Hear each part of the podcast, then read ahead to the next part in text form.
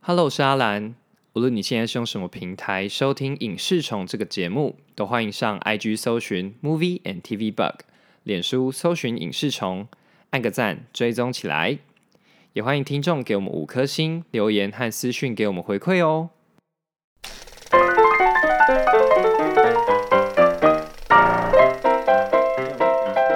会会讲一个贫穷小故事，贫穷小故对，贫事，穷小故事。好的好的对好的来来来来还行吧，还行啊哎阿兰还行吧， ，OK 啊，不要告诉大家现在是第二集 啊，不今天可是能。今天是第今天的第二集，对，今天的对第二集，因为毕竟上一集也是聊的超多的。哎、对啊，嗯，你看，而且我们其实一开始在录上一集的时候，会担心说，因为重启人生的东西，其实有时候不太好实际描述。对，可是你看，实际聊起来就会聊出东西来。哦对啊对，好像就是嗯，不担心这个回事情。想一下，就是它很多细节其实然讲后出来，马上就会呼应到自己的生活。啊，对啊，对对啊对对啊对嗯然后其实自己的生活其实有时候会觉得整理起来也蛮电影的， 啊，对啊，因为有时候我们会想说自己的人生到底有什么特别 的，因为其实像上一集的重启人生，他的人生也超无聊的，对，超平淡的，对。可是其实就是有一点小小的抓嘛，嗯，你把它兜起来之后，其实以别人的角度来看，他因为没有经历过这些你的人生，对，所以其实他人家会觉得有趣。哦，对，没错就像我们的听众，有些人就会说。我喜欢听我们聊一些事，呃，我们自己的事情的时候，生活上的小故事的时候，也是这种感觉，因为他没有经历过，他们没可能没有做过这个产业工作，哦，对啊，对啊，或是对啊说他可能是没有小孩的人，或是有小孩的人，嗯，都对于我们这个在聊的时候的投射，嗯都会觉得很有趣。的原因是因为，哎、你仿佛在看一个戏剧作品，嗯，对你有经历过，好像也经历过，一起经历过别人的人生这样。我其实一直很想跟你聊一件事情，可是因为我我从我们从来都没有聊过，怎么样？你因为会我害其实羞不是知，道，因为这其实有点有点敏感跟私人的问题。哎，呦对你你们你有穷过吗？ ，OK，我觉得我没有，对，就是你有没有出，就是不管是出社会也好，嗯念大学也好，嗯，你有身上没钱吃饭过吗？我我没有，哦，我老实讲我没有，对，可是对就是这是我大念大学、出社会都有经历过的 事情。啊 OK，没有，因为其实、嗯我我们家以前算小康，对，可是后来有点家道中落，因为爸爸被、被那个中年失业了，嗯， 对，然后后来我们家就开始卖面线嘛。对，然后中间也有再起来一段时间，可是后来又因为生意有点不好，又又往下掉了一次。嗯那刚好就发生在我大学跟出社会那段时间。 ，OK，然后我我印象最深刻的事情，我第一次感受到什么叫贫穷，嗯，就是我在念大学的时候，一个月的零用钱是四千块，这个嗯对一个大学生而言是非常超非常，也就是我一个礼超少拜的只有一千块可以用。嗯那那时候就是因为实在是太穷了，嗯，所以我每天早上就是吃麦片，那你有打工吗？还是什么的？有我有打工，嗯，对，可是就是不不多打工，因为还有功课，就是还怕被退学嘛，啊， 就是功课还是要顾一下对，没错所以我就是只有一天，好像一个那时候只有一个月只有打三次吧，嗯后来那个店还倒掉，哦，真的，对，，就是餐饮业，就是老板就会就没有继续做了，嗯所以我有一段时间是没有打工，一个月是只有四千块可以过的时候，OK，嗯然后那个时候我每天早上就是只能喝麦片，嗯而且有些麦片不是说哦为了要吃健康，所以会泡牛奶什么的，嗯。没有，那段时间就是泡白开水。哇，好可怕、啊！ 麦片派泡白开水，就是泡温开水，那你可以直接吃麦片吗，我就直接吃麦片。吃麦片比较好了。对， 就是，配白开水我觉得有点可是因反为而不好吃吧？因为它因为它要它得泡软，它是那种哦即冲即食的麦片。 ，OK，有些人不是会加一些什么水果啊，都是人家都吃健康的哦有嘛。粉的啦，没有没有，是吗我不是有粉的，纯麦片，所以麦片那直接大吃燕麦那片直。接吃啊。对，就是只、就只能这样吃。嗯，对，然后我就吃了，我记得一个学期都是这样子吃。嗯嗯然后后来是因为，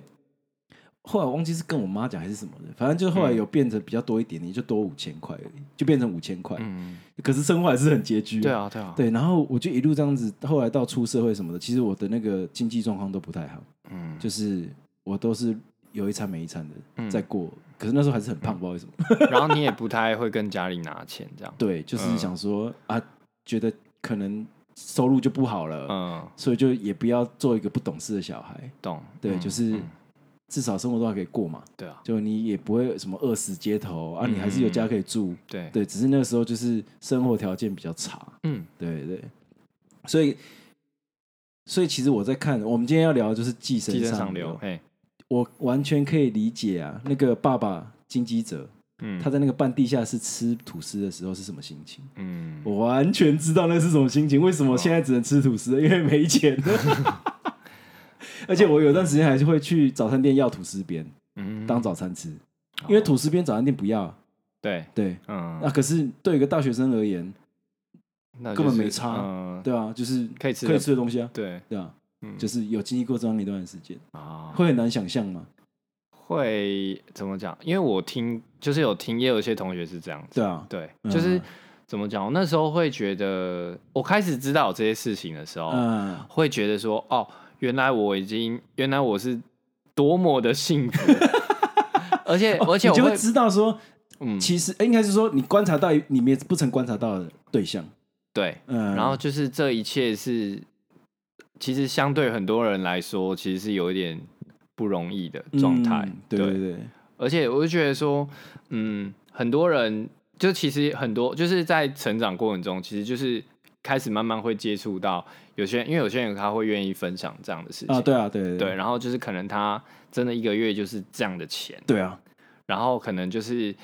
呃，他也没有办法去，他也不想跟家里拿对，其实心情都是一样的，就是我们想要做个懂事的小孩，啊，对嗯对对，就是想说也知道家里的状况发生什么事情，嗯，那自己也就是看能用那个课余的时间去打工，那就去打工，嗯啊对，然后后打工这件事，就是我也是一直以来没有，其实基本上没有什么做过的事情。嗯，对，因为我呃，就是那时候家里有说，就觉得说，呃，你如果经济状况还 OK，啊，就不用再就去打专心工学业就好啊对，专心学业就好对对这样子。对，所以我也没有想过，因为其实很多很多，就进入社会之后才发现，其实很多人都打过工，哦，对啊，对，嗯几乎但都其实有我了是没有的，嗯就是这方面是。基本上零经验，我服务业基本上是从我大学哦毕业之后才开始进社会，嗯才、嗯哦才有做这样的事情 OK 啦，你你毕业第一份工作就是营委会吗？啊，嗯因为会对吧？对啊，那是一个那个强度超高的服务 业。哇，你要服务对很多人， 身体、情绪都是。对对 对，我那个劳动差不多是两倍数。嗯 OK，然后像之前有就是暑假也有在就爸爸公司帮忙过啊啊之类的那种感觉，对，对，嗯，因为其实我觉得去去别人的公司工作会感受上会有点不太一样，哎呀，对嗯所以我我就是因此这样子才打过很多工。嗯对，我之前有讲过嘛，什么铁工厂啊，对，那搬家公司什么的，嗯嗯对，就是做过很多工作，嗯对。然后因为然后我之前不是还有做外送嘛，对，对，其实在这这些过程中，其实很滋养我的一件事情是，你会发现其实很多人都很辛苦。嗯第二件事情是，很多人你看不起的工作，很多人都需要这份这份工作，哦他是不能没有哦、啊，对嘿啊对对，像我们那时候在外送的时候，就会跟一些大哥在聊天。嗯哎，你哦，我真的是觉得很奇怪，我真的很爱聊天， 啊，莫名其妙，嗯妈做节目还聊不 够，因为做节目上是你憋了两周，呃才能才能一次就是讲出来这样，对，就是那时候在跟一些大哥在聊天的时候，你就会发现，第一个是他们年纪大了，嗯有些产业会年龄歧视，哦，就是他们不需要年纪这么大，他可能觉得你思想太古板，嗯，动作太慢对啊了，创意类的东西、劳务嗯类的东西，他可能就不需要你，对，万一你又受伤了，麻烦。嗯那第二件事情就是，他们会觉得你现在好像是一种没有专业技能，好像就也不能重新来学过的状态，嗯，OK，所以他就是是求职四处碰壁。对，那后来他就发现哦，外送这件事情就是门槛很低，嗯然后也不需要年龄，只需要确定身身体是健康的就好了。 ，OK，会骑车，会，骑车，有良民证，呃嗯然后会用手机，你就可以开始嗯，做。而且你一天你愿意做的够久，收入其实也不会太差。 ，OK，对，所以就是你会发现很多大哥他们都是需要这份工作的。嗯然后我就在回溯我以前的工作经验，其实都会发现，其实这个才是多数人。嗯，哎、就是你去特别去观察，其实差不多六成、四成、四到六成的人，其实都是在这个状态下工作的。嗯就是他们需要这份工作，然后他不一定是什么喜不喜欢，对没有什么好恶啦。嗯，对，就他就是得做，嗯，对，所以有些我会觉得说，贫穷线其实有时候离我很近，哦，我的感受上啊， ，OK，对对对对。可其实说实在，应该是还离我很远，嗯，因为真正很近的人是我们看不到的人。对对，嗯，所以拉回我们主题，就是嗯今天要聊就是寄生上流嘛。对嗯那看了很有感嘛，嗯，对，因为曾经接触过的人，他们每一个其实都有那个经济者的影子在。啊，哎、对， 懂，就是你会想说，他们可能有一点点懒散，嗯可是他们可能喜欢就是比喜欢更自由一点的生活，嗯，然后可能会想一些方式来取巧。好，哎、 对他对他不是坏人，对可是他就想要取巧。哦，对，好啊。那我觉得我们可以先从那个结构上来聊，觉就得是它剧情的结构，对，就我觉得它还是蛮经典的三幕剧嘛，嗯，嗯，非常吧，非常经典。对嗯，就是你一看就知道说，哦，等一下要转折 了，对。开始是什么，然后设定什么问题？那问题可能就是说他们呃住在那个半地下室的生活，嗯然后就是会开始过比较开始过比较拮据的生活。对，然后这些问题呢，但这些设定的问题很重要一点，就是他有没有办法一直扣着，对，扣到最后这样。嗯那中间就是开始会有一些突发事件嘛，嗯，那这这个就是故事要精彩的部分要去琢磨的。对嗯那可能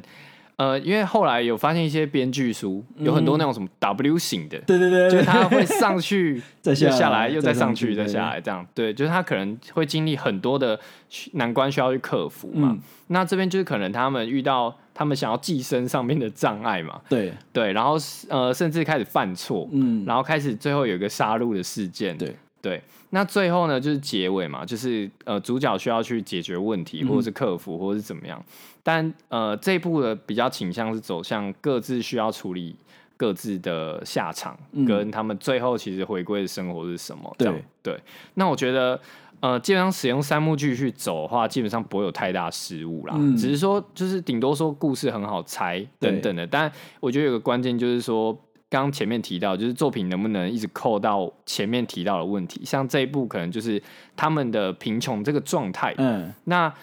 呃，在他们身处贫穷，所以他们可以看到不一样的社会地位，嗯然后开始产生了欲望这件对事对情。对嗯、呃我觉得其实经典的三幕剧，第一件事情就是第一个观众好理解，嗯就像是《寄生上流》去美国播的时候，就发生了一件事情，就是我记得导演有说过嘛，嗯就是其实大家多什么几公分的字幕，啊，对，对你还是可以很享受这个电影的。嗯，对，我觉得《寄生》那个三幕剧的好处就是在于，不管是什么样文化的人都看得懂。啊，对对嗯啊，可是难就难在它有时候有点难精彩，嗯，因为走向太明确了，对，就会变成很考验演技。嗯可是我觉得《寄生上流》厉害就厉害在，你明明大概就知道会发生什么事情了，嗯，可是最后再给你一个回马枪是你没有想到的。哦，对啊我当时是绝对没有想到这件事情的，啊，就是爸爸经纪者不见了，啊，对，他嗯去了哪里？嗯，然后结果他去了，他回去，对他他嗯去了一个好像他本来就属于那里的地方呃，啊。我觉得这个等一下可以容后再讲。对，嗯，对，所以这部其实放了蛮多，就是还蛮浅显易懂的社会分级。嗯，对，那像我们举个例，像那个有钱的爸爸叫做蒲浦东义，蒲东义，对啊，蒲东义他其实比较少提到他的名字啦。对反正就是蒲家的爸爸呢，对，有钱人家的爸爸，对有钱人家的爸爸，他一直提到就是逾越界限这件事。嗯，他第一次提到的时候是指说，就是那个时候他那个女儿原本的司机吗？金对金金家的那个女儿，哎，是金家金金家家女儿她不是陷害那个司机嘛？啊，对对对对，她故意把她内裤放在那啊对里对面对嘛。对，那其实那个时候有钱的爸爸就在跟那个有钱的妈妈他们在讨论这件事，就说啊对，他这样有点逾越界限的。对对对对，那其实后来他们又有讨论到，就是那个金家的爸爸，嗯就是后来成为他们家司机对嘛，蒲家的司对机。然后呃，他一直觉得他讲话跟那个味道嗯，有点飘过来了，对有点逾越界限了。可其实这件事情，嗯那个金基哲就是我们宋康昊演的那个角色，嗯，是没有在他面前讲过的吧？没有在他面前讲过的，对他们是他们私底下讨论的。可是我觉得厉害就厉害在他让观众看到了这件事情，嗯，就是说，爸爸有钱蒲家的爸爸是很在意这件事情嗯的，对，嗯就是越界实实体的越界、嗯，虚拟的越界，他都不能接受。对。可是他这样就是坏人吗？对，我们后面可以讨论嘛。嗯，对。然后再来就是说，呃，有钱人家蒲家嗯，跟金家跟那个钱管家，对，他其实用了很明显的那个位置上的对那个，就有点像颁奖台的凸台，哎，凸台就是有第一名、第二名、第三名，对对他就是是一眼让你望过去就知道说社社会地位是长这个样子，嗯，让观众直视这件事情。对而且我觉得，其实大家都嘛是像之前讲的那个叫做心照不宣，嗯明明大家都知道世界上有这个阶级，嗯可是大家都装作没看到，或是明明知道而不去处理它，嗯而是让它自然继续呈现在那个状态，嗯而我不要被丢到第三名就好。就好，嗯对对对，我得觉得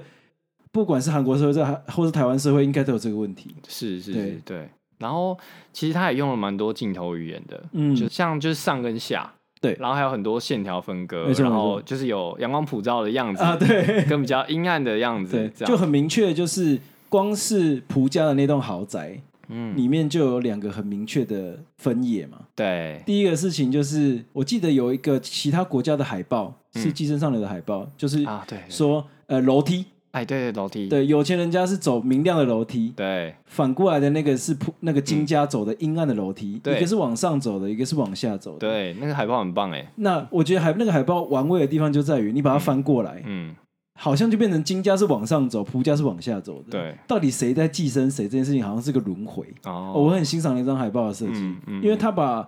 电影里面的镜头语精言髓啊的精髓就画在那张海报里面了。嗯我觉得那张海报根本就是艺术品。哎真的哎，对，嗯，而且我觉得像我们可以提到，就第一次基宇来到那个有钱的蒲家的时候，对那个路，他有先给你看一条很大条的路，对那条是一个上上坡对对对，然后再来就到普家的时候，进家门的时候楼梯一直往上走，嗯对，然后直接给你个大阳光，没错，对，然后再来就是往下的时候，就是像第一次，就是他们家发现普家有个地下室，对，他其实那个他直接一进到底，对就是给你看他有多下面，对就跟着走嘛，对不对？对然后就是发现有个很阴暗潮湿的地方，然后还有一个更厉害的就是，我觉得就是他们一家四口，哇，呃，其中三个要逃回家的时候，啊，对对，那个我觉得导演设计很棒哎，他告诉你就是说，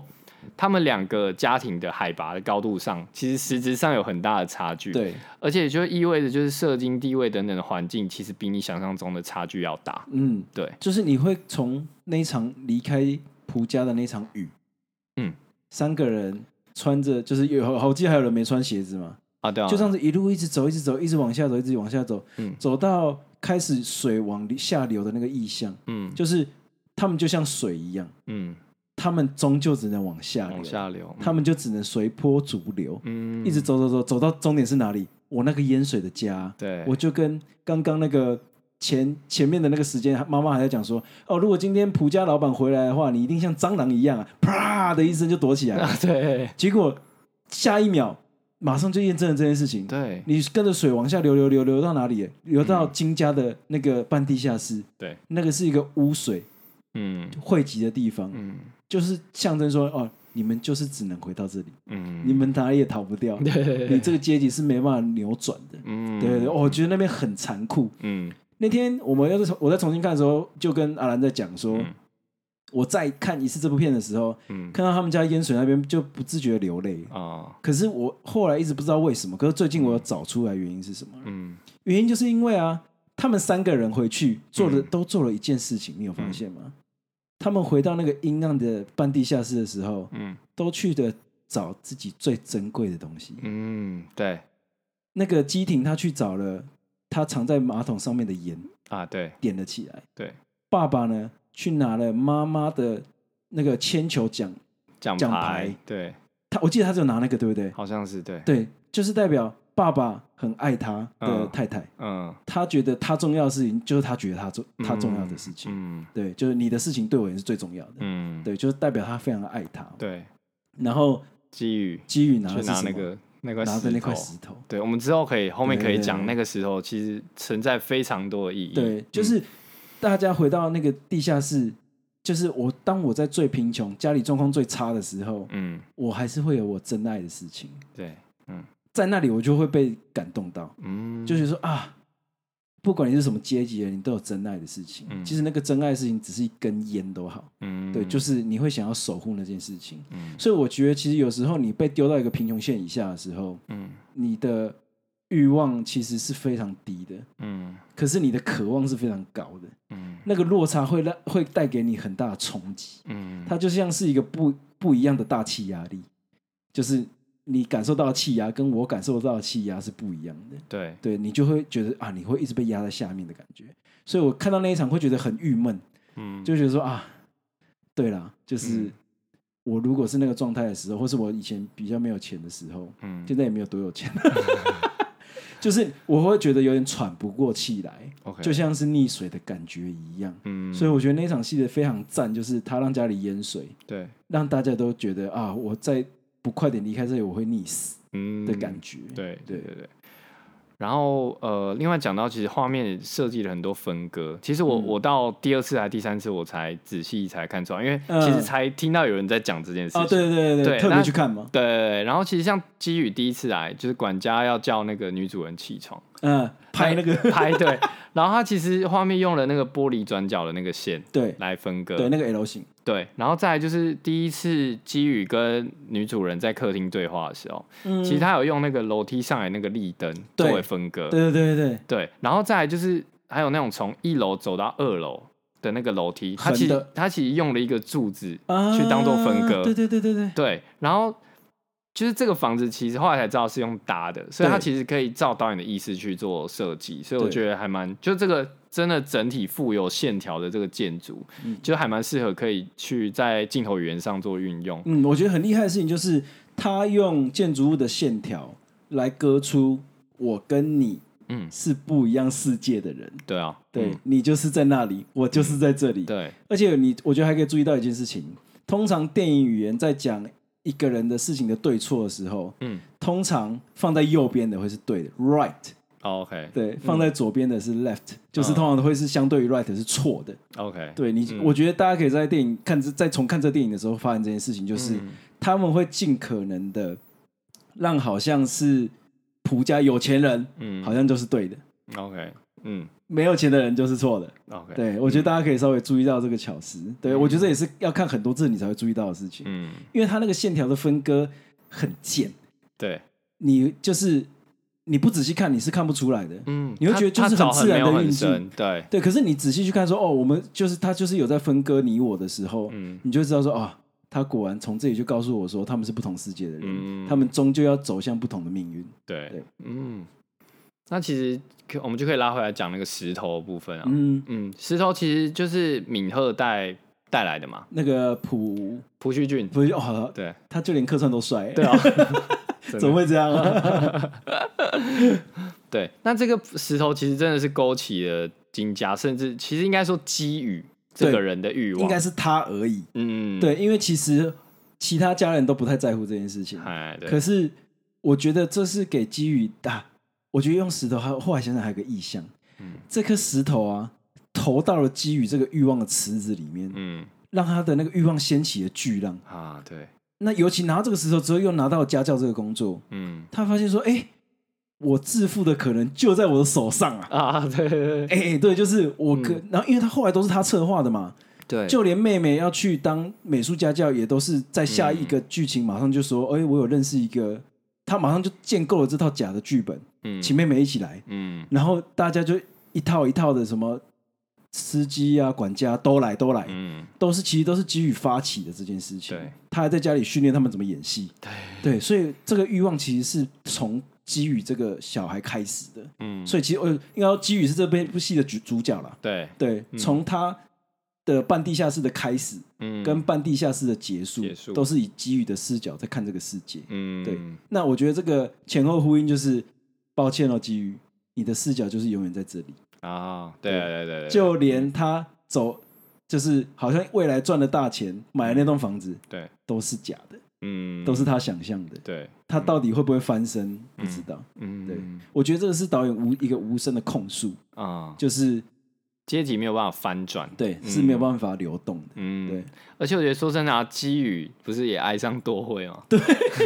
就我觉得这可能这是潜意识中的那种欲望作祟，对的那种的那种暗喻，因为他他其实，在那个蒲家一家人出去露营的时候，嗯不是就跟爸爸妈妈还有妹妹在聊天吗？对，他说我是真的爱哎上我是他，真的爱上嗯我以后娶她的房子就是我们的。呃，对啊，他的这个一，他一直在建构自己的欲望的样子是长什么样子，嗯他有想要达成，对可是一直没有回到这个手段的问题，嗯，就是你这个手段可能会毁灭自己。对，对，嗯，而且像第二次就是有人来他们家外面尿尿的时候，嗯，其实基宇是拿着石头出去的，，对就是他这个好像让他充满底气跟自信，对，就是这个东西就是为我带来富荣华富贵的东西，对，我要带着。所以他后面就即使家里淹水，他第一个拿的就是石头啊。对啊，对啊，嗯他觉得这个东西就是我的一切，嗯，就是我的发 财金，我的起家石，对， 啊不是 起家鸡哦，起家石。我要拿着这个，我因为拿这个而而拿到了这个工作，开始了我们家翻转的生活了。嗯，对。那你觉得那个石头是真的吗？我觉得那个石头、哦，有一个小小的画面，我不知道你有没有发现，嗯他们家在淹水的时候，嗯，那个石头是浮起的对，，浮起来的他手没有去拿，他不是从地上对捡起来的，啊，对啊，对对对所以里面可能是空心的，对，有可能掺杂其他东西，也要就不是然说要不然石头应该会沉吧？，对，应该是会沉下去，啊而且又这么大一块，嗯所以我就在想，你华丽的外表的嗯样的东西嗯的欲望，里对，面其实是空洞的。嗯，就有点暗示那种虚无缥缈的对荣华富贵、啊。你在追，求的东西打开来是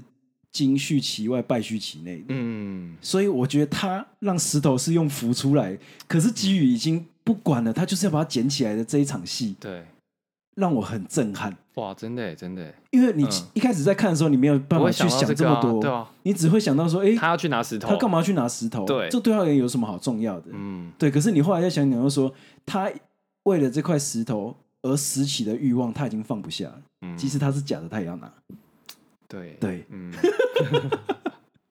可是我完全可以理解这个东西，就是嗯当你今天已经无助到一个状态的时候，嗯你一根烂木头，你也要把它抓起来，当做是你的浮木。对，对嗯，然后其实就可以呼应到最后砸他的就是石头，对，就是用他那一块石头砸他的，他下他准备要下去把他们两个那个两个管要管家前管家跟那个他的先生嗯，那个寄生的那个先生，对他想要拿那个石头，不知道要干嘛，对，不他并没有讲，可是他就对带着石头下去，嗯，他就那个好像就是他的壮胆石一样，，对，他做什么事情都要带着他嘛，嗯他前面那个尿尿流流浪汉尿尿他就做过这件事情，没错，所以他再做一次这件事情是合理的，对，他就是要拿这块石头不管他要干嘛，嗯， 可是你要想想哦，我觉得导演还有一个很有巧思的地方，就是、嗯他让他去做这件事情的时候，嗯不小心石头掉了，嗯然后最后这块石头嗯，反过来是好像要把他杀死了。对对就是我觉得说，就是终这个东西终究不是你的，对，对，第一个是他不是假的，嗯，第二个是他终究不是你的，对，没你错永远追求不到你要的东西。嗯，对，对啊，我觉得这是一个又温柔又残忍的嗯暗喻，嗯，哎就是好啦，因为他是假的，所以你没有被他杀死。嗯好啦，那不是你的，你就不要再追求了。嗯所以他后来出院的时候，就把那个石头放到一个河里面嘛。对对，然后故意漂一个比较浅的。嗯，对我觉得这个东西叫做，第一个是象征把欲望放下，嗯，第二个是欲望是填不满的。那个河流里面有这么多石头，嗯你哪分得出来哪个是你要的？真的，你分不出来，嗯你就只能放下它，对，然后继续过你的人生。嗯对。觉得石头暗喻真的真的是看了在第二、第三次，对，我真的觉得要看好多次，你才可以一嗯直发现说，哎、这个小巧思，我当初没有注意到，他一定有想讲什么吧？嗯，要不然这个镜头没有必要拍特写。 对，因为我觉得后来发现那个石头是浮起来的时候，我恍然大悟、哎、哦，我想说，哎、对啊这怎么是浮起来的？为什么我那时候没有注意到？嗯因为他们家的水已经满出来，嗯，已经是满到看不到地板的，嗯，所以他它石头是真的应该是沉下去的。对，嗯哇，我觉得这个这个部分很精妙，对对，很厉害，就是你得看得超仔细才看得到的。嗯嗯。然后我觉得第二个明显意象就是味道，嗯，嗯它其实，在里面就一直用演的方式来把这个东西演出来。啊我觉嗯得还还有一个东西，就是灯光跟美术做的非常厉害。嗯它让半地下室跟豪宅的味道在画面上看起来是不一样的，嗯，你甚至是闻得到的。哦对，哎，我觉得这个厉害就厉害在这。 然后又因为那个我们的那个蒲家爸爸嗯啊，毕竟是影帝，啊影帝的，对嗯我看蒲家爸爸李善均，他厉害就厉害在他最后那一场戏， 嗯，要我去的捡我的钥大匙叔嘛，我的大叔，对 我的大叔，我的大叔，他最后一场戏要去捡那个钥匙，被那个住在地下室的流浪汉压住的时候，对，他把鼻子捏住发抖的那个样子，嗯，你真的也会想杀 他。哦，对啊，到底在拽个毛这样子？对，就是，就是你看的，之前有讲过，嗯怎么样叫成功的一场演技跟戏，嗯 就是戏里的人看了会堵然，戏外的人看了也会堵然。所以你觉得这个杀鸡，你觉得是合理的吗？我如果不关我的事的观众，嗯我看了都会生气。我后来觉得是合理的， ，OK，有些人会觉得不合理，嗯可是我后来想想，就是他一直有一个姿态在那里。嗯，我觉得可能是累积的吧。对，可是那个嗯姿态其实是、你说你说李善均演的浦东义这个角色，浦家的爸爸，有钱爸爸，真的是坏人吗？嗯，你其实不能说他是坏人啊。就是说真的，导演有说过一句话嘛，嗯这是一个没有坏人的悲剧，嗯，对的故事，是，就是的确就是说他因为在他那个位置嗯做了他正常会做的事情，嗯可是不同阶级人看就是不顺眼啊，嗯，对，就是对你捏鼻子到底在臭啥想，到底多臭？ 对吧，就是他可能会勾起你心中的可是对他而言，他那个味道的确是他不喜欢，他没闻过的。嗯，在干净的洗衣机里是洗不出这个味道的没。错，在嗯住不是住在半地下室的人会不知道这个味道是什么。嗯，他甚至用了一场戏告诉听观众说，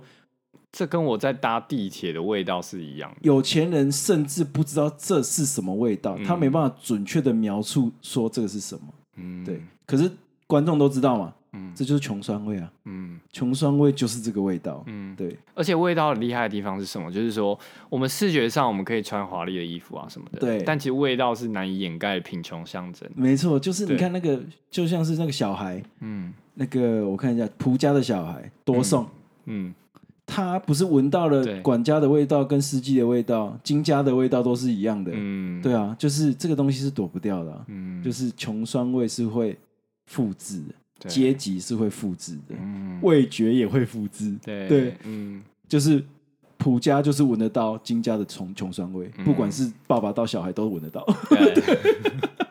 或者说像那个连桥，就是那个有钱家的妈妈，蒲家妈妈，嗯要跟那个金家的爸爸，嗯我们宋康昊演的那个金基哲，对，在讲话的时候，他不是说那个前管家嗯不是好像疑似有肺结核什么的，对他们不是到二楼偷偷讲话吗？嗯，讲话之前，你也发现他在做一件事情吗？他们那个小的秘密空间的窗户打开了，对，这个是非常小的动作，嗯，可是就连妈妈也觉得有味道，哦，所以味道其实从前面就开始一直在串说，嗯，其实蒲家有闻到金家的穷穷酸味，对，嗯那他那他们不知道那是什么，嗯他们做了一个很小的动作，可能在金家的眼里都是歧视，嗯，对没错，没都错是看不起他们。嗯对啊，我会觉得贫穷有很容易自卑是很正常的事情，原嗯因是因为你会觉得把人跨了一步，啊，那个就是自卑，最后会自大，嗯对，然后你就会做的，你会认为你的反向剥夺嗯都是合理的。嗯，然后对别人眼中呃，别人各种行为你都会无限放大，哎、对啊，对，嗯， 呃，是不是跨弯博对啊，啊跨弯博搭车啊什么的？ 的。那其实这部片其实很多人都在说谎嘛，嗯，对。那其实说谎的时候，我们就是要再说一个谎，不断的、不断的说谎，才能圆回说一去。个谎言，圆一个谎言这是不是这首歌是什么时候 的？啊！对，张宇的歌，哦，张宇的是不是。 这个我只应该我只知道我没有说谎而已，好不 好？我何必说谎？还有林宥嘉，啊你有讲，嗯，说谎的人要吞一千根针嘛， 对不嗯对？对啊，我觉得其实说谎，我其你你小时候有说过谎吧？一一定有啊，对啊，那种无关紧要的谎，嗯，就只是为了要要第一个是可能不想要让爸爸妈妈伤心，就是哎、我我有讲过啊，就是我是一个怕惹事的人，， 对啊，啊说谎最好最好掩盖那个惹事的问题嘛。嘿，对啊，可是其实我们都知道，说谎的成本其实是比诚实更高的。过往这样子验证下来，就会发现，嗯，诚实谎言只是把你的问题推迟而已。哎呀、嗯，你推迟的越久，嗯那个就会倍数成长，成本对就会倍数成如长。果回来的话，对哇，回向回来的话。啊 可是就是我们在里面看到，就是你用谎言堆起来的那个积木跟城堡啊，嗯不堪一击。你只要没错有一个倒了，就全倒了，恐怖平衡，对嗯全倒哦。 嗯，全到。哎、那你觉得啊？因为他们其实有在一个段落，就是他们家里经历淹水之后，，对，然后他们全部不是都集中到一个避难所嘛，那个体育馆，体育馆，对，然后那个爸爸不就有那个跟那个儿子说啊，人生不要有计划，没有。其实前面是在于他们三个开始逃，就是从对，那个蒲家要逃走的时候嘛。对他们不是下过了一个楼梯之后，嗯，结果那个妹妹就问说：“现在的计划是什对，么？现在又怎么样了？我们前面不是都计划的好好的吗？嗯，因为那个谎计划、那个谎言、那个计划是谎言构出来的，没错，所以其实没有，其实是没有计划的。嗯对，因为你那个谎言只要破了一个洞，你就不能用，它就跟气球一样，就爆了就爆了。嗯对，所以爸爸就是后来才会说嘛，嗯，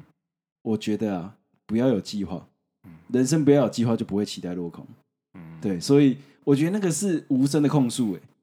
就是，OK，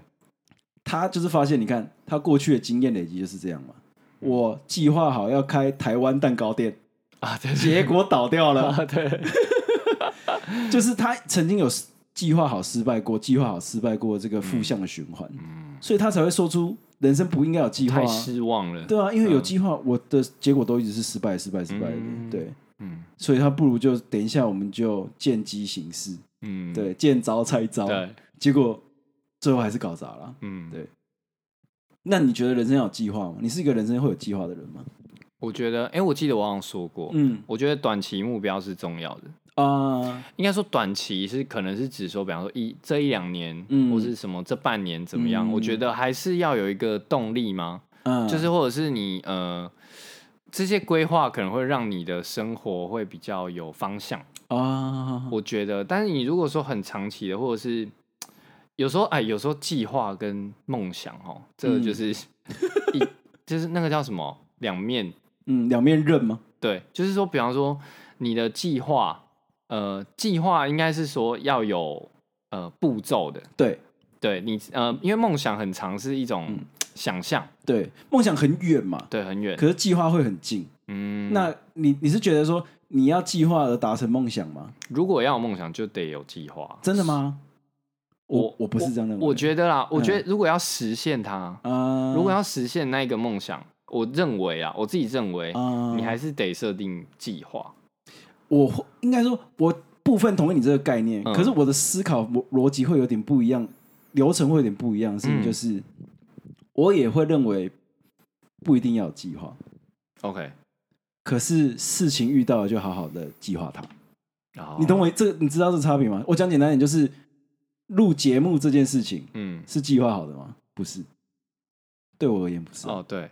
对，就是它是一个意外进来的事情。嗯可是如果遇到了，就好好计划它，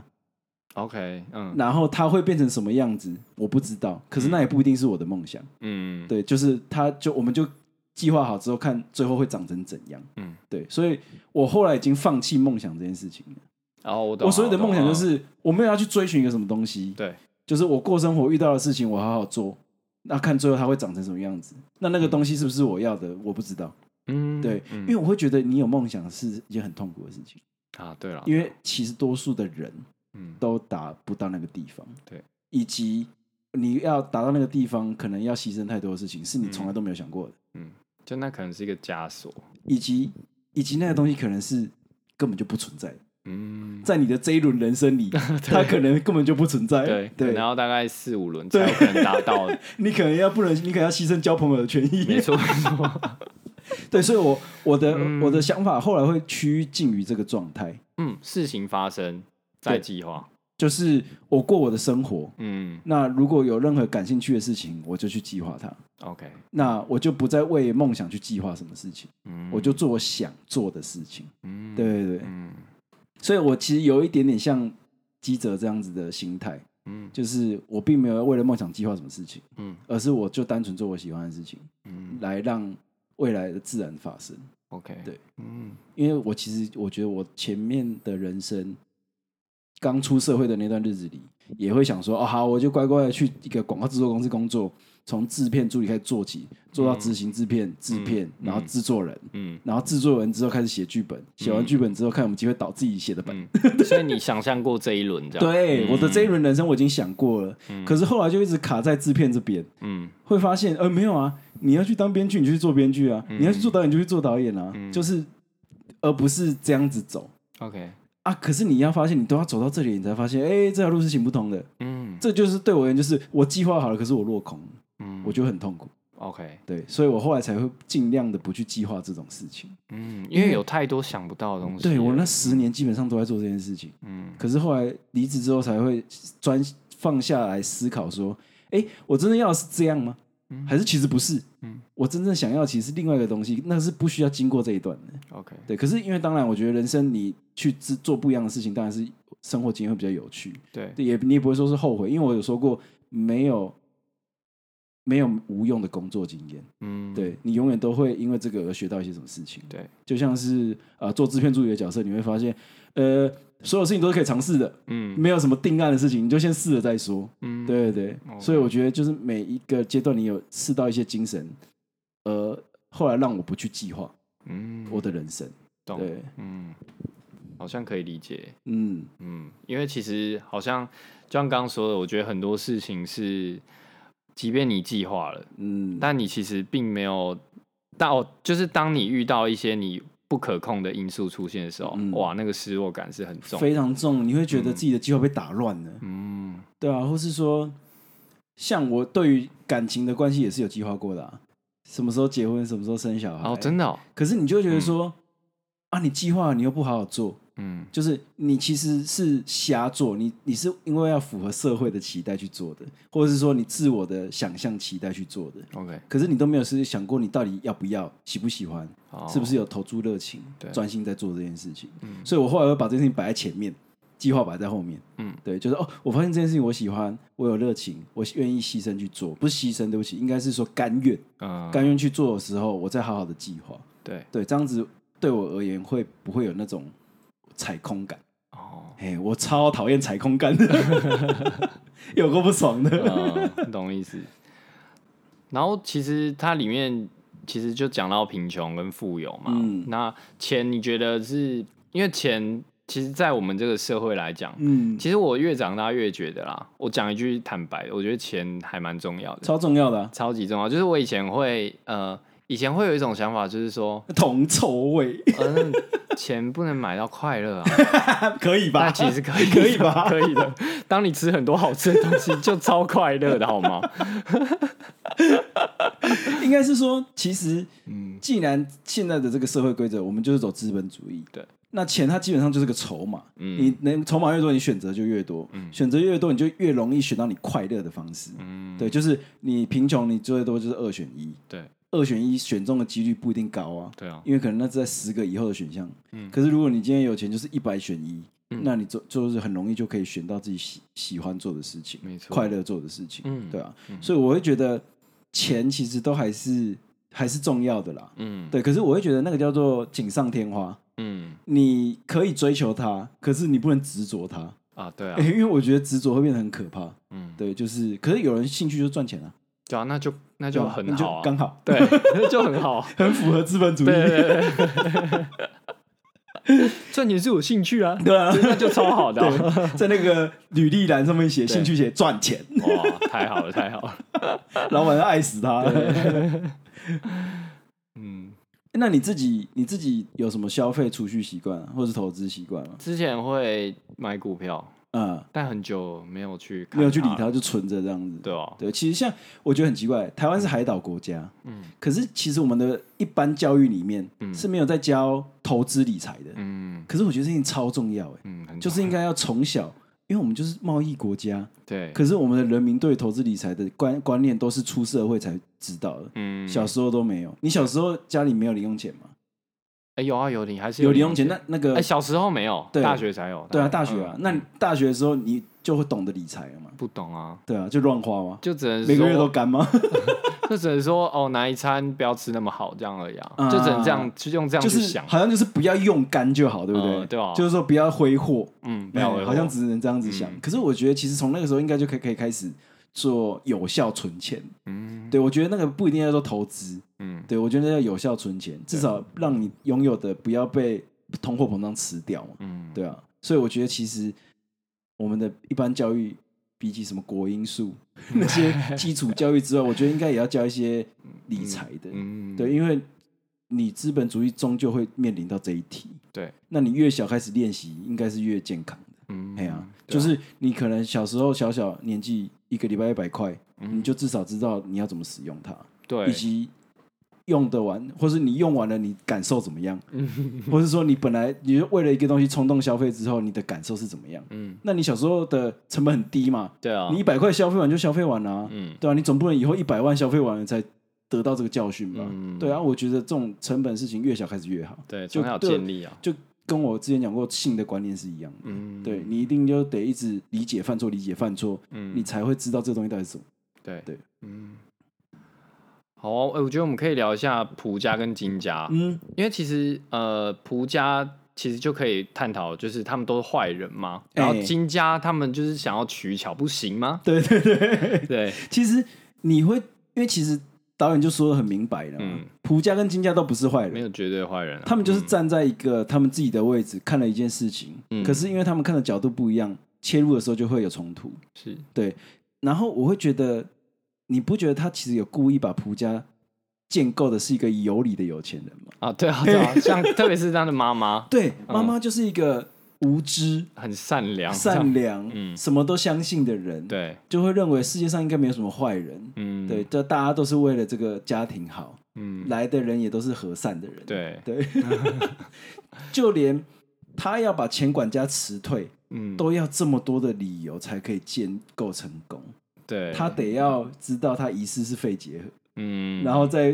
垃圾桶里找到了吐了血的卫生纸，嗯，他才决定要把他辞退，嗯，而不是就单纯的相信那个司机介绍的新的管家。对，对，那其实，哎、其实金家的妈妈有讲一句话，嗯，她不是她不是本来就善良啦，她她是是有钱钱才才善善良的。他说钱就像熨斗一样，哎，对，把事情都压得服服帖帖的。嗯，。对，那你觉得你对这句话的理解、诶有钱之所以善良哦，没有啊，之嗯前就讲过嘛，就是为为富也可以不仁啊。嗯，，对，就是很多有钱人就是没有选择善良啊。嗯，，对，所以我并不认同有钱才善良这件事情，嗯，因为我觉得善良是选择，对，就是你再小的事情，不用花钱的事情也可以善良，是啊，只是你比较没钱的时候，你选择少，嗯，对你有时候只能选择无视，不一定要选择善，就是不善良、使坏。对对对嗯那有时候事情无视就会往坏的方向走，嗯，对，所以这个好像是无可厚非一定会发生的事情。对，对没错没错。那就蒲家的爸爸，嗯，因为其实我觉得蒲家的爸爸这个角色，算是最凸显蒲家，呃，算是最凸显有钱人家的那种态度啊，或讲话、讲话方式等等的嗯样态啊，样走路方，式啊， 我觉样貌蒲得可以社长， 我觉得可以讲一个东西，就是嗯他的爸爸的工作环境、嗯啊，是一个科技，感觉是一个啊科技公科技产业对哎科技产业。然后他回家的方式跟司机讲话的方式，嗯你就会觉得说，哦，他就是有钱人，所以他这样子讲话。嗯然后，呃，怎么讲？可是他，我反而自己是觉得啊，他一直觉得别人要越界越界。嗯，我觉得我在看电影的时候才觉得他快要越了无理的 界，你不觉得吗？呃，他那个讲话就是要准备呛人了，或是对说他在最后那一场，他们要当做是印第安人跑出来那一场戏，嗯，他不是跟那个金家爸爸说，嗯，你就当做今天是加班好了，对啊，对嗯的那个嘴脸啊，嗯，我觉得那个反而是压倒最后一根 稻草，有有可能对，就是你会觉得说他的确是这样子对他的员工跟他的嗯人，可是他好像真的没有这么坏，对，可是他就有点无理，嗯，他就是会一直越那个无理的界限，就是会觉得你再过一点点就要把那个阶级画出来了，嗯对，然后你就会觉得有点 美松。对啊，可是我觉得，嗯，他把有钱人的喜喜好嗯的界限画出来了，嗯，可是也不代表他就应该要，他就该死。对对对对对，没错没错。那我觉得那个他为了要凸显这个戏剧张力，而嗯让那个味觉最后变成是杀鸡的动力。嗯，对对对，可是我会觉得怎么讲？他让这个对立啊，嗯呃，之前有讲过那个一起的时候，嗯，我们不是说那个灰色地带吗？对，我觉得他在这场戏的时候，就有把蒲家的爸爸的对于臭、对于嗯味道的那个反感拉到恶的这一步这个地方。嗯，对，所以你就会觉得蒲那个金家的爸爸杀了他，嗯他就会变成是善的那一边。 ，OK，对，就是嗯他为了要让观众好理解，他必须要做出这个推迟，就是把金善跟恶在这时候推出来，嗯可是其实是没有的。我觉得这个才是讨论灰色地带最好的方式，嗯就是呃，不是把大家都推到灰色的地方讨论，嗯而是在灰色地方把善跟恶推出来之后，嗯，你再自己去判断说，哎，他这样真的是不好吗？就像我们现在在讨论这件事情嘛，对哦，他他只是有钱人的立场，嗯，他只是没钱人的立场，对，然后而导致的这个冲突嗯是在灰色地方发生的。嗯对，就是因为你你就会去思考说他一定真的该死吗？对，就是对啊，而嗯且他真的有他因为这样的动作，哎，他有必要就是去把他杀掉吗？，对，嗯， 就你会你会从这两边的背景故事，可能你会去思考这件事情。，对，应该是说、所谓的灰色地带是观众自己自己去投射的，自己掉进去那里的，嗯对对对对对，而不是你把它推出来的。嗯，对对对，就是那个善跟恶是导演要推的，嗯，可是至于观众要调去哪里讨论事情，是他们自己决定的对。我觉得那个才是好的讨论灰色地带的方式。嗯，对，没错没错。那像讨论回来金家部分，嗯就是说，因为他们其实在工作上是非常取巧的。啊你从看他们折那个披萨的格子就知道了，我想要折快一点，就是 金家爸爸在折的时候真的，折真的是折得超随便的。对 啊，他眼睛看根本没看盒子，对啊 他看影片的，再看影片这样，对 啊，那边还那场戏很重要，是因为刚好在消毒， 嗯对然后因为他那个不是从桌上弹掉了一只虫嘛，对然后那一场戏很深刻的原因就是在烟雾弥弥漫里，对，他还是专心的继续折那个，对，以及存在应该存在的虫跟不应该存在的虫嗯，都在这个环境里正在被消毒，嗯好像大家想要是用这个方式让自己变得干净一点，啊，对，变得跟大家接近一点，嗯不要变成是寄生虫的样子。嗯，可是事实证明就是没有办法，对对嗯 而且你有注意到他那个爸爸在就是在消毒的烟雾里面，嗯，还是持续眼神还是很炯炯有神对的，对继对续在折他的那个披萨的专注，披萨盒，对，没错。然后像后来嘛，后来他们不是就是伪造文书吗？对，伪造他的毕业证就是书那，个他不是看到那个伪造的学历之后，就说对嗯如果伪造学历有大学的话，他应该已经上考上了。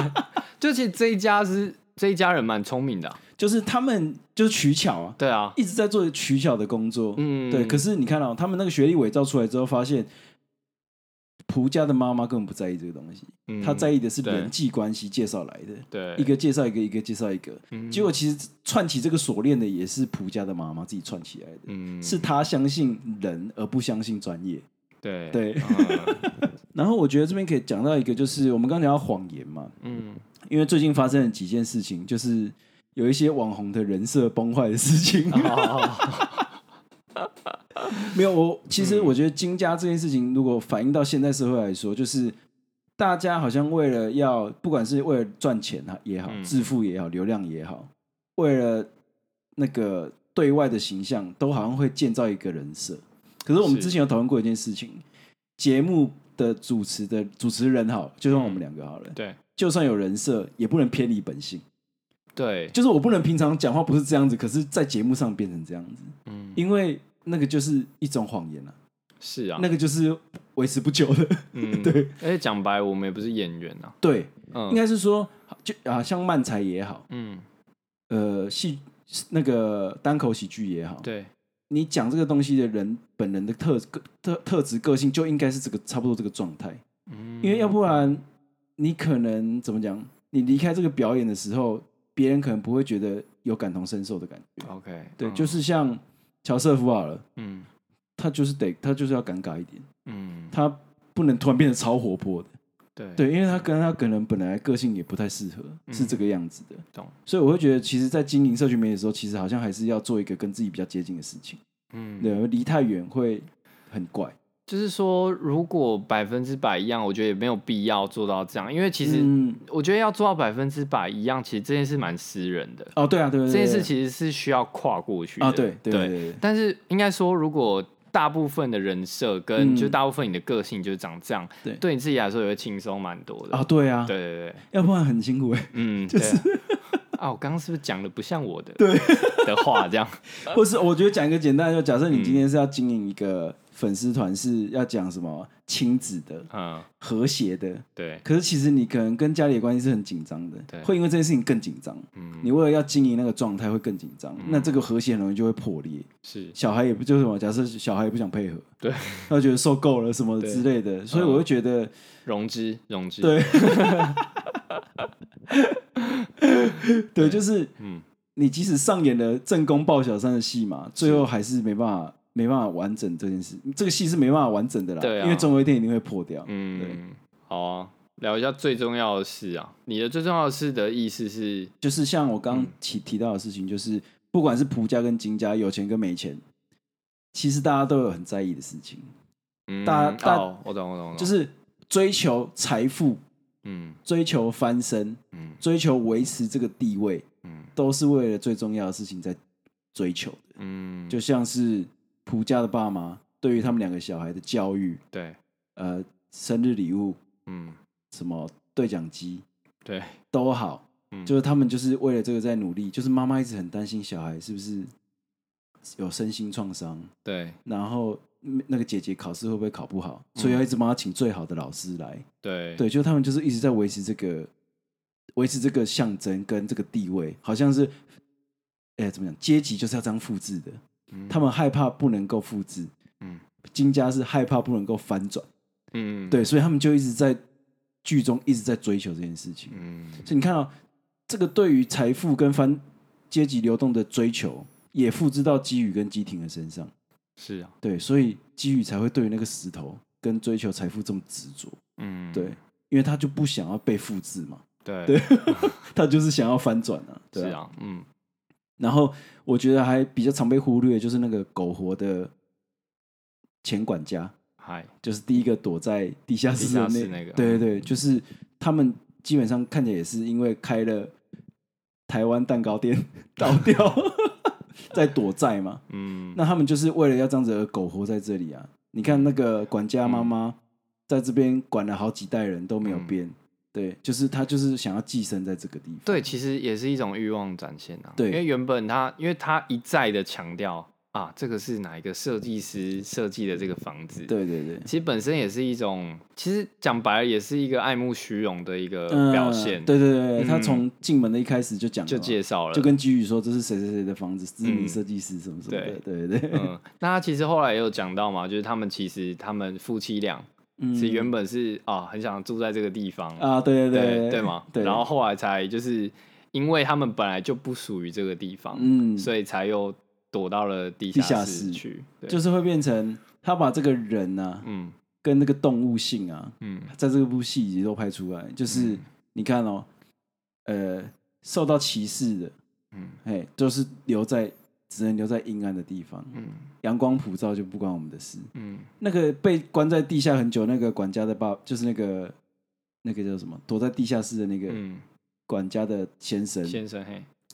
他不是一直在住在地下室很久了。对，他生气就要出来杀人的时候，嗯被阳光照到那个样子，嗯他不是有点眼睛睁不开吗对？看不太清楚。对对的那个样子，就有点像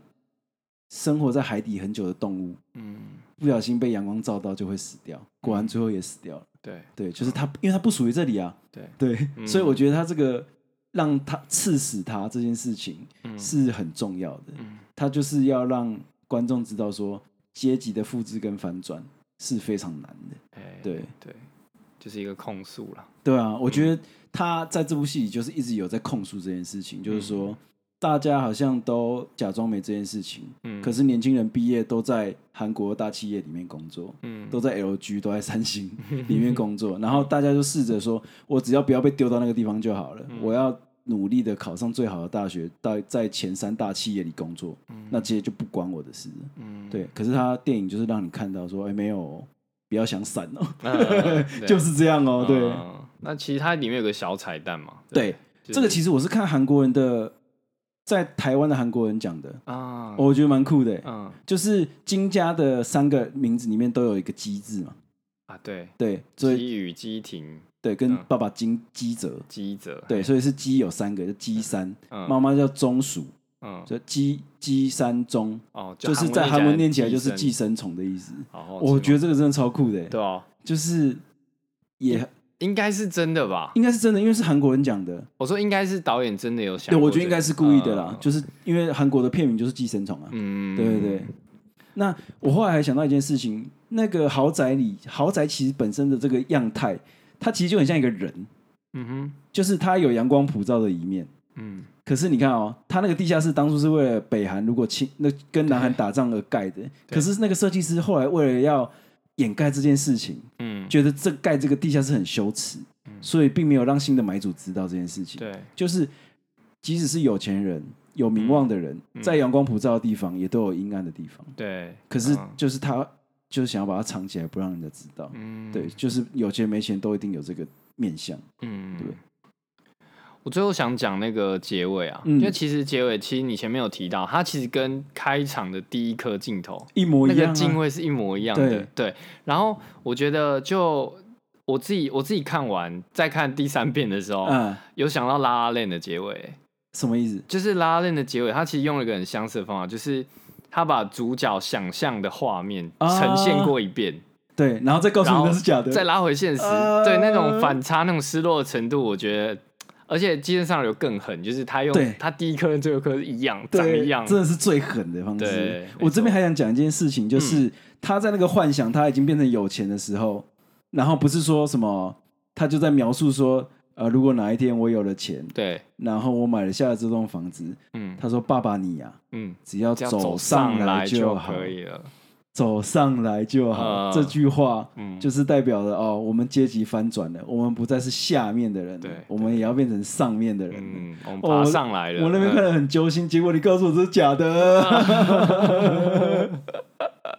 我因为我一直希望，其实就有点像一起的结尾这样，嗯可以最在最后的时候给我一点点轻松的感觉。哦，可是这部片就没没有没有没有，有最后告诉他居然是假的。再再帮你镜头再帮你往下沉，对这样 哦，对，他最后镜头是往下拉的，对啊，就是跟第一课一样，就是对我们看的人对是从上面往下看他对们。对对，哦哎呦，好伤心 哦！真厉害哎，嘿，我觉得这部片真的那一年拿金奥斯卡最佳外语片，还有最佳影片导演也是。导演也拿，对然后是最佳改编剧本也拿，对，我觉得原创剧本这样，原应该是原创剧本对原创剧本，哦，很厉害。我觉得实至名归。嗯第一个是好理解，嗯第二个是对是对社会议题有批判、嗯，有讽刺，对，然后第三个是因为演技又演得很好，嗯，大家都是恰如其分的在那个位置。嗯我觉得就讲一个小小的演员，就是钱管家，哎他在下雨天的时候来按电铃，啊，你会不会怕？超怕，你会觉得有不好的事情要发生。啊对，你知道这边是转折点，可是你不知道要发生什么事情，嗯，没错，因为你还不知道那个地下室的存在。嗯对，我觉得光是这个一场小小的戏，然后在地下室的那个管家的丈夫，前管家的丈夫，嗯在那边喝奶吃香蕉，你也觉得好可怕。，对你会觉得说他们好对怪哦、对，到底要干嘛？他们到底要干嘛？嗯对，然后又觉得可怜，又觉得好笑。对尤其是他们在讲那个北韩的段子的时候，嗯， 对，模仿 那个，对，模仿那个李主春基对李春基的主播的那个时候， 对嗯你会觉得说，你看贫穷的人也是会有想要娱乐的时候，是啊也会想要享受的时候，嗯可是他们追就是可想得不可得，对，然后而且是永远的，对最后他们也换换取了生命，嗯再也回不来了，就是嗯，一个是脑震荡嘛，对啊然后一个被那个烤香肠的 叉子插死插，穿，对，然后那个狗还在旁边吃那个香肠，嗯，真的是很讽刺，就是嗯狗过比人还好。哎呀，对啊，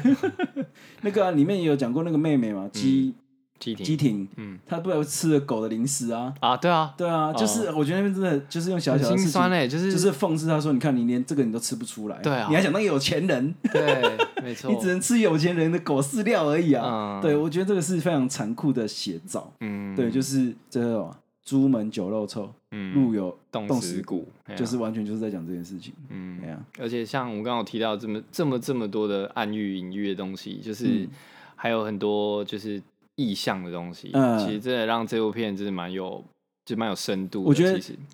非常推荐听众朋友再看一次这部片，是啊，是啊，嗯它一定可以投射到你一些些小小的事情。嗯，对，可是我觉得他对于那个社会的控诉力道非常的 punch line，呃，哇，就是他重疾，直接让你看说，哦，你看哦，我们在资本主义下的社会，我不一定是推崇共产共产主义的，嗯可是资本主义下社会的问题，我们到底有没有要处理，以及大家到底要正视这件事情，嗯在一部电影里面拍出来，让全球的人都可以知道说，我们可能要重视一下这件事情。对对嗯嗯，我觉得很可惜欸、就是嗯你要说台湾拍不出这种议题吗？应该要可以的原因，是因为自由的国家要批判这件事情，应该都可以批判，而且嗯其实成本应该不会太高。对对，可是除了那场淹水的戏啦，嗯，因为淹水的戏是搭出来也的，是搭出来的，嗯好歹也是搭出来的。嗯对，可是我觉得这个剧本应该是台湾可以尝试写，嗯，对，就是什么呃阶级的落差、对，教育的落差，嗯对，嗯嗯，好哦、